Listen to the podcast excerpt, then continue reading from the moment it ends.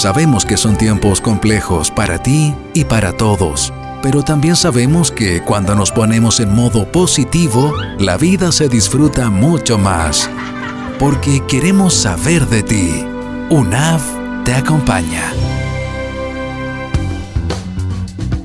Hola a todos, muy bienvenidos a un nuevo podcast de bienestar. Mi nombre es Mónica Daza, soy directora nacional de Bienestar Estudiantil de la Dirección General de Desarrollo Estudiantil de la Universidad Andrés Bello. En esta oportunidad me acompaña Gloria Cárcamo. Hola Gloria. Hola, ¿cómo están? Y nos acompaña también un invitado especial, Francisco Jorquera. Hola Francisco. Hola, hola. Eh, muchas gracias por la invitación. Eh, encantado de poder estar acá y poder estar acompañando en esta conversación para las personas que nos escuchan. Gracias a ti, Francisco. Hoy tenemos un tema bien especial. Hoy conversaremos sobre el focusing. Em, el focusing es una técnica que no es muy conocida y, que ayuda bastante a las personas para poder encontrar de alguna manera su centro, ayuda y sobre eso es lo que hoy tenemos a Francisco como nuestro invitado para que nos cuente un poquito más sobre esta técnica, para poder conocerla y también em, ver de qué manera podemos resultar beneficiados con esto. Así que muchas gracias Francisco a ti por estar hoy día en esta conversación con nosotros y esperamos que también a quienes nos estén escuchando les resulte de interés y también de ayuda.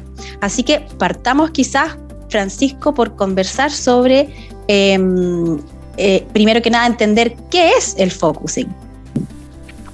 Em, bueno, el focusing es una técnica, una herramienta terapéutica que no solo se utiliza en procesos de psicoterapia, como anticipabas ahí, soy de profesión psicólogo y efectivamente se utiliza muchísimo en psicoterapia, pero es una técnica de acompañamiento que puede ser utilizado en, en una conversación coloquial, en una conversación terapéutica, en una conversación de ayuda, en cualquier tipo de conversación se puede utilizar el focusing, ya que es una técnica de acompañamiento que nos permite entrar en contacto con el cuerpo, con, el experiencing, con la sensación sentida, que ya les voy a ir contando de qué se trata todo eso. Pero para empezar a, responder tu pregunta, el focusing es una, herramienta que su creador, eh, Eugene Gendlin, eh, una un filósofo que nace en Viena ya en el, en el año 1926,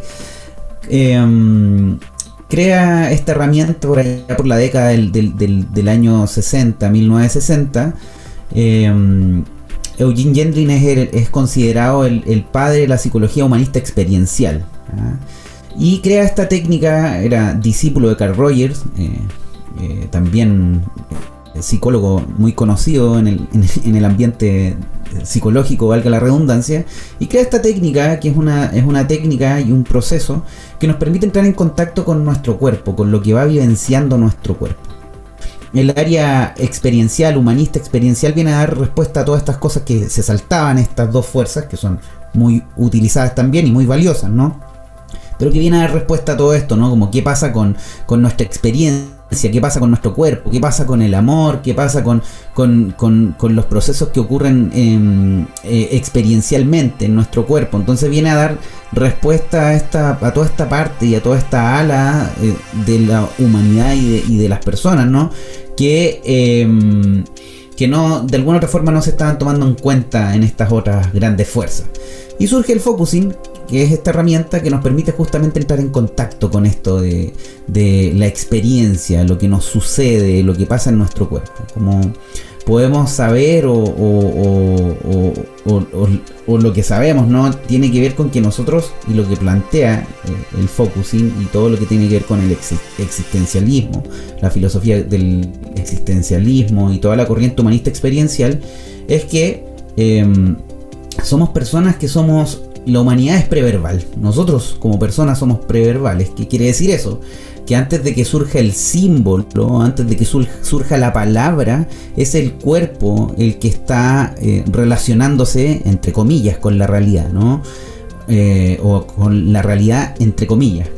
Eh, en el sentido de que cuando nosotros nacemos, no nacemos hablando con, el lenguaje que conocemos, ¿no? Con, el símbolo como palabra, ¿no? Sino que nacemos con otro tipo de con otro tipo de lenguaje, con otro tipo de vincularnos con el entorno. Y eso lo primero que con lo, primero que nos vinculamos con el entorno y con nuestra realidad es nuestro cuerpo a través de nuestros órganos de, los órganos sensoriales, de nuestra de todos nuestros receptores es el cuerpo el que se relaciona con la realidad y o con esto que está afuera, ¿no? Y eh, es el cuerpo el que va alojando y es el cuerpo el que va recibiendo o el que se va relacionando y el que va interactuando con esta realidad. Por lo tanto, todo en un comienzo se aloja en el cuerpo, todo en un comienzo pasa por el cuerpo, todo en un comienzo pasa por ahí. Y después a través de nuestros, eh, nuestros receptores y nuestros eh, órganos sensoriales, esto se va llevando a nuestro cerebro y nuestro cerebro genera ciertos procesos que terminan posteriormente agrupando todo esto y generando una simbolización de algo, ¿no? Una palabra de algo, una imagen de algo, un concepto de algo. Entonces, como humanidad, hemos tenido este desarrollo, ¿no? Primero la experiencia corporal, después surge el símbolo. Como personas, a eso de los dos años, empezamos ya a, hablar, ¿no? Con este símbolo, este concepto, esta palabra. Entonces, el focusing nos viene a poner en contacto con esto que es preverbal, con estas sensaciones que están en nuestro cuerpo y que en muchas ocasiones no tomamos en consideración o de alguna otra forma nos hemos olvidado de esta experiencia que es valiosísima para nosotros y que siempre está ahí, siempre nos está hablando, siempre nos está diciendo algo. Sin embargo, eh, hemos como sociedad también ido dando la importancia a procesos mentales, ¿no? Como el concepto, la palabra, eh, eh, la inteligencia, el raciocinio, como cosas muy valiosas y que me parece perfecto, ¿no? Pero nos falta como la unión con esto, con lo que pasa primero, con lo preverbal, con lo corporal. Por lo tanto, el focusing viene a dar respuesta y nos viene a permitir entrar en contacto con eso de nuevo. En muchas ocasiones siempre nos preguntan, oye, ¿cómo estás? Y la respuesta automática que tenemos siempre es bien. O oye, ¿sabes qué? No sé, no, sé qué me pasa, tengo una sensación y no, no sé lo que es. Y en la medida en que nosotros vamos profundizando y vamos entrando en contacto con esta conversación del focusing, que es una conversación en proceso, es decir, nos interesa mucho el contenido, nos interesa mucho el contenido, el cómo te llamas, o qué dijo, o, o, qué color tenía eso, sino que lo que importa es qué te pasa con eso, cómo se siente eso, que sería la conversación en proceso, nos va metiendo en esta, en esta experiencia, en esta corriente de sensaciones en el presente inmediato que está ahí alojada y guardada en nuestro cuerpo. Por lo tanto, el focusing, esta herramienta nos permite entrar en contacto con toda esta experiencia, con esta corriente de sensaciones que está en el presente inmediato, a la, a la cual podemos tener acceso y podemos entrar en contacto con información muy valiosa que nos permite entrar en sintonía con esto, con lo que estamos viviendo en el aquí y el ahora.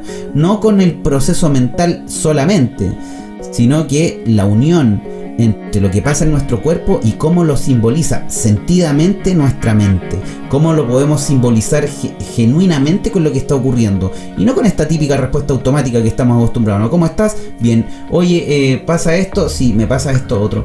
Pero no nos detenemos a chequear y no nos o, tenemos muy pocas oportunidades de chequear, de corroborar si eso que estoy diciendo, tengo miedo, por ejemplo, eh, está vinculado con lo que efectivamente el cuerpo tiene alojado, tiene reservado, tiene guardado, tiene ahí eh, presente para entrar en contacto con ese símbolo. ¿Es miedo realmente lo que tienes?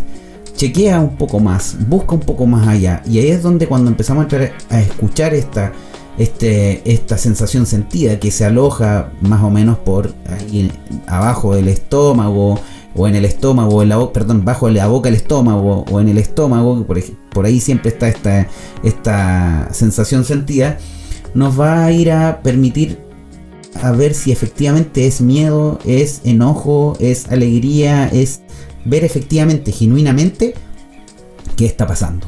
Y ahí hay un montón de técnicas que se van utilizando, como los reflejos, por ejemplo, para entrar en contacto con esta corriente de sensaciones en el aquí y el ahora y poder simbolizar genuinamente lo que está ocurriendo. Eso como, como a grandes rasgos, no sé si me extendí mucho con la respuesta. Perfecto.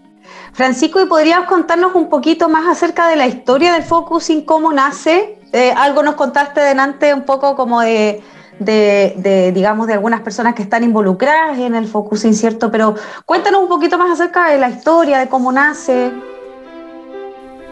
Bueno, el focusing tiene este, este, este origen eh, muy, muy experiencial. ¿no?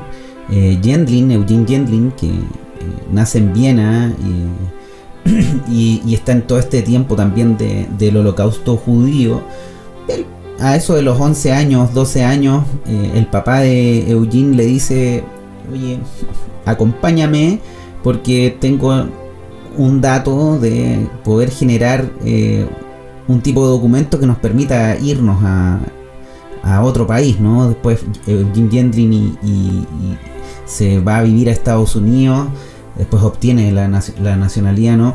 Pero se van a vivir a Estados Unidos como arrancando todo este holocausto judío. Y el papá le dice, bueno, acompáñame a, tengo un dato, dicho en, palabras personales, no tengo un dato, eh, acompáñame porque a lo mejor podemos conseguir, no sé, un pasaporte falso o un documento que nos permita arrancar de acá.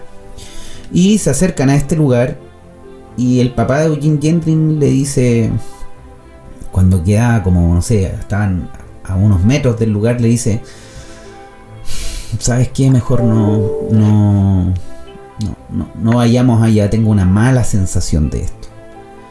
Y le hacen caso a esta sensación, a esta tincada que podemos llamar coloquialmente, ¿no? Le hacen caso a esta sensación y bueno, se enteran después que era una trampa y que efectivamente si hubiesen ido ahí, eh, hubiesen probablemente acabado en un campo de concentración y todo lo que sabemos que pasa o que sucedió ahí, ¿no? Sí, entonces a Eugene Gendlin le queda dando vuelta a esto, ¿no? Como, ¿cómo mi papá tomó esta decisión en base a una sensación. Mm. Papá dijo, tengo una sensación mala de esto, o no me tinca esto, me, sabe mal esto.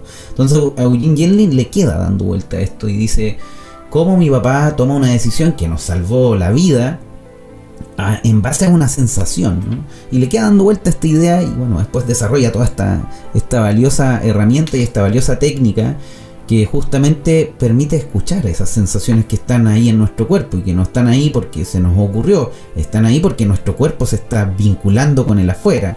Por lo tanto, está recibiendo información, está obteniendo información, está entregando información y el focusing nos permite esto, ¿no? Como a través de, eh, de una conversación con nuestra interioridad y de poner atención a esta sensación sentida, a este experiencing, esta corriente de sensaciones en el aquí y el ahora, en el presente inmediato, cómo eso nos permite develar, cómo eso nos permite encontrar efectivamente lo que escuchar al cuerpo en su propio diálogo.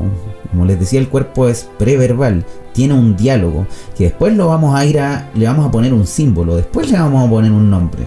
Nosotros funcionamos un poco al revés, ¿no? Es como, me pasa esto, y, con suerte, con suerte, después vamos y, preguntamos al... Eh, ¿Eso es lo que me pasa? Tenemos respuestas mentales rápidas, no estamos hechos para eso, para responder mentalmente rápido frente a ciertas situaciones.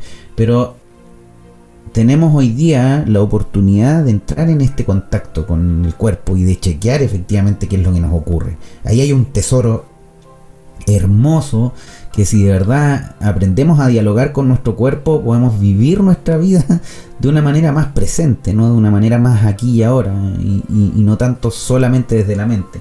La mente no es mala, sino que ojalá podamos interactuar mente-cuerpo, ¿no? Como idealmente poder entrar en contacto con eso. Como los beneficios de esta técnica tienen que ver con eso, ¿no? Como, como entrar en contacto con un lenguaje que es poco explorado por nosotros, o por lo menos por, por este lado de la Tierra es poco explorado, ¿no? Es poco explorada la experiencia, son poco exploradas las emociones. Le tenemos miedo a las emociones mm, en, muchas oportunidades como chuta, tiene pena, qué mal, saquémoslo de esto, llevémoslo a una fiesta. Que la pena o la, tristeza, ¿no? Están ahí por algo, nos están mostrando algo, no están ahí porque nos están jodiendo la vida, ¿no? Están ahí porque necesitan ser vistas, necesitan ser escuchadas. Por lo tanto, uno de los beneficios fundamentales del focusing tiene que ver con abrir esta puerta, ¿no? Con tomar una llave y abrir este diálogo con el cuerpo que nos permite entrar en contacto con lo que está pasando en nosotros en el aquí y el ahora, en el presente inmediato, y que está ahí, es gratis, podemos entrar en diálogo con nosotros mismos, podemos entrar en diálogo con nuestro cuerpo. Hay pasos, es una técnica, se aprende, ¿no? Pero todos podemos aprender esto, todos podemos practicar una conversación en proceso, que no nos importe tanto el detalle de y qué dijo, y qué le dijiste tú, y cuántos años tiene, y de qué color era el auto, y, en qué año pasó esto, sino que vamos al proceso, vamos a lo profundo. ¿Qué te pasa con esto? ¿Cómo se siente esto? Y, es una conversación eh, que se puede llevar en cualquier parte, ¿no? Pero por lo general en terapia es con ojos cerrados y contáctate con lo que está pasando internamente, ¿no? Presta atención a este, a este lugar bajo la boca del estómago y empieza a escuchar lo que hay ahí. Y al principio a lo mejor puede costar, o al principio puede ser raro, ¿no? Pero después te vas acostumbrando a escuchar a tu cuerpo, te vas acostumbrando a, decir, mm, parece que no es angustia lo que tengo, no sé, parece que es hambre, ¿no? Parece que no es eh, eh, miedo lo que tengo, parece que es pena son sutilezas que, están ahí para nosotros y que nosotros por lo general pasamos por alto. O sea, entiendo, Francisco, que de alguna manera esta técnica nos ayuda mucho también como a, a tener un lenguaje más preciso con nuestras emociones y que por otro lado también eso nos permite mucho aportar en la gestión de, de estas emociones. Y yo creo que algo mencionaste que me quedó dando vueltas ahí que tiene que ver con esto como de aportar en, un, en, un, en, una relación distinta con nuestras emociones cuando hablas tú de, esto de cuando siento una emoción particular y que coloquialmente a veces se habla como de las emociones negativas, que sabemos que es un concepto que en realidad más, más que eso se sugiere hablar de emociones que son placenteras o displacenteras. Pero en definitiva eh, nos, nos, aporta mucho también en esto como de, de establecer una relación diferente y más amable con nuestras emociones. Sí, de, simbolizar en el fondo, porque eh, como te digo, es como... Mm, hay sensaciones que uno puede... No sé, tengo una sensación, típico, tengo una sensación en la guata y no sé lo que es. O tengo un mariposeo ahí, una sensación de mariposas, ¿no? En el estómago y no sé, no sé lo que es. A ver, para un poco y no sé, escuchemos lo que está pasando ahí. Y eso puede ser que en, lugar de, no sé, de esto que es ambiguo, esto que es un poco raro, ¿no? Uno lo pueda escuchar y lo pueda ir, eh, lo pueda ir como simbolizando. Mm, esto parece que es. Y el cuerpo responde, o sea, cuando he vivido varios eh, procesos de focusing, ¿no? Es parte de lo, de lo que hago también, entonces como te vas van apareciendo símbolos, o sea, tú cierras los ojos y, el cuerpo te empieza a responder, te empiezan a aparecer palabras, te empiezan a aparecer símbolos, y uno de esos símbolos puede ser una emoción, ¿no? Ah, mm, es tristeza. Y tú preguntas y chequeas, a ver, chequea con tu cuerpo, ¿es tristeza realmente lo que estás viviendo? Y mm, por darte un ejemplo puede ser, mm, es como más pena, y tú dices, pero bueno, tristeza, pena, no es lo mismo. pero para el cuerpo no. El, cuerpo tiene esa, esa sutileza, ¿me entiendes? Tiene esa sutileza. Y la idea es poder ir a buscar el símbolo exacto, lo que está en la medida a, lo que tu experiencia está viviendo, ¿no? Entonces, como esto de... Eh, ¿Es tristeza? No, parece que es pena es pena con tristeza, es tristeza con pena, y ahí empiezan como los, reflejos, ¿no? No, parece que es tristeza con pena. O no, parece que es pena con tristeza. Ahí va a haber un símbolo que le va a calzar al cuerpo. Y el cuerpo es como una llave, ¿no? Uno empieza a, a proponer símbolos, como... Es como pena, no calza en el cuerpo, no más pena. Es tristeza, hoy sí sentí un alivio, sentí que encajó la palabra. Y ahí es cuando se produce esto, esta liberación corporal y esta coherencia entre el símbolo, mente y cuerpo y experiencia, ¿no? Entonces al encontrar ese encaje o esa, esa cerradura, esa llave y que se abra la puerta es como mágico, la experiencia se abre.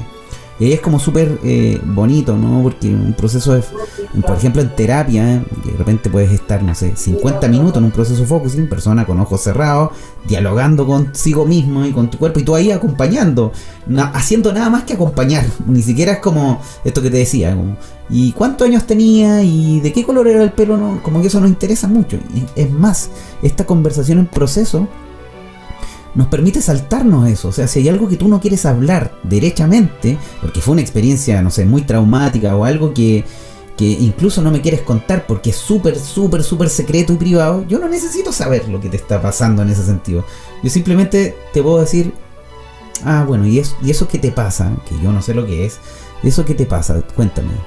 ¿Cómo se siente? y la persona empieza a dialogar internamente, mira, ¿sabes qué? Es como tenso. Mm, descríbeme esa tensión, ¿cómo es esa tensión? No sé, es como áspera. Y no necesitamos a ocurre literalmente, sino que de qué es lo que te está pasando con esto que te está que te ocurre, ¿no? No necesitamos saber cuál es el detalle, no necesitamos saber cuál es el contenido, no necesitamos saber efectivamente cuál fue la experiencia traumática, necesitamos solamente acompañar desde el proceso. Y ahí el, el focusing tiene pasos, ¿no? Eh, tiene pasos que nos permiten eh, de alguna otra forma guiar esto. Bien resumidamente te puedo contar que son seis los pasos. Despejar un espacio, dejar que se forme esta sensación sentida, encontrar un asidero o esta como manilla para traer la, experiencia, el resonar, el preguntar y el recibir. Bien resumidamente, el despejar un espacio nos permite como esto de... A ver, uno como persona en el día en promedio anda como con 5 o 6 temas. O sea, si, yo te pregunto a ti como piensa, o, a las personas que nos están escuchando, piensen con qué temas están hoy día. Yo puedo pensar y puedo dar ejemplo. Ah, no sé, mi hijo y mi señora andan en tal parte. Ese es un tema. Eh, eh, estamos con, con, con, no sé, tengo temas con mi mamá, con mi papá. Eh, en mi trabajo me está pasando algo. En la universidad los certámenes, las pruebas, los exámenes. O sea, si tú piensas en una persona anda más o menos con 5 o 6 temas. Entonces, imagínate eso en una juguera, en el cuerpo. Entonces, eh, cuando tú le preguntas a una persona, eh, ¿cómo estás? Y te dice, bien. Entonces, imagínate, si ya andamos como con 5 o 6 temas en el día, cada tema tiene su sensación, cada tema tiene su experiencia. Entonces, el despejar un espacio nos permite eso, ¿no? Como, a ver, cierra los ojos y piensa, con, haz, esta pregunta, ¿con qué temas andas hoy? Mm, tema 1, ya, mi casa. Ahí, lo dejamos ahí. Tema 2, la universidad. Tema 3, el auto. Tema 3, eh, no sé, me robaron. Eh, tema 4, la pandemia. Ya. Y tú, después de que la persona hace ese pequeño, de ese pequeño despejar, ¿no? Ese pequeño, este es un tema, esto, ya, ¿Qué te pasa con el tema 1? Puedes preguntar por... Ah, mira, el tema 1 me causa ansiedad. Ah, ya. ¿Qué te pasa con el tema 2? El tema 2 me da risa. Ah, ya. ¿Qué te pasa con el tema 3? Mm, me da miedo. Estoy inventando cosas, ¿no? Eh, ya.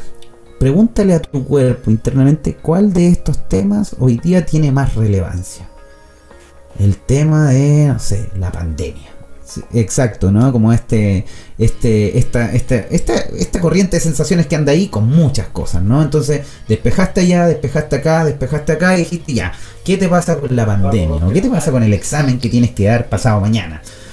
Y ahí empezamos ya con el segundo paso que es como dejar que se forme esta sensación sentida, ¿no? Esta corriente de sensaciones. Ya, ¿qué te pasa con la pandemia? Oh, me, me, eh, me da miedo o tengo miedo ya ¿Es miedo lo que te pasa con la pandemia? Mm, la verdad es que es preocupación, porque en realidad, no sé, tengo a mi abuelita enferma con coronavirus o, conozco un amigo que se enfermó y, sigamos como viendo qué le pasa a tu cuerpo con esto. Chequea cómo es la sensación con eso. Mira ese miedo como si pudieras sentarte o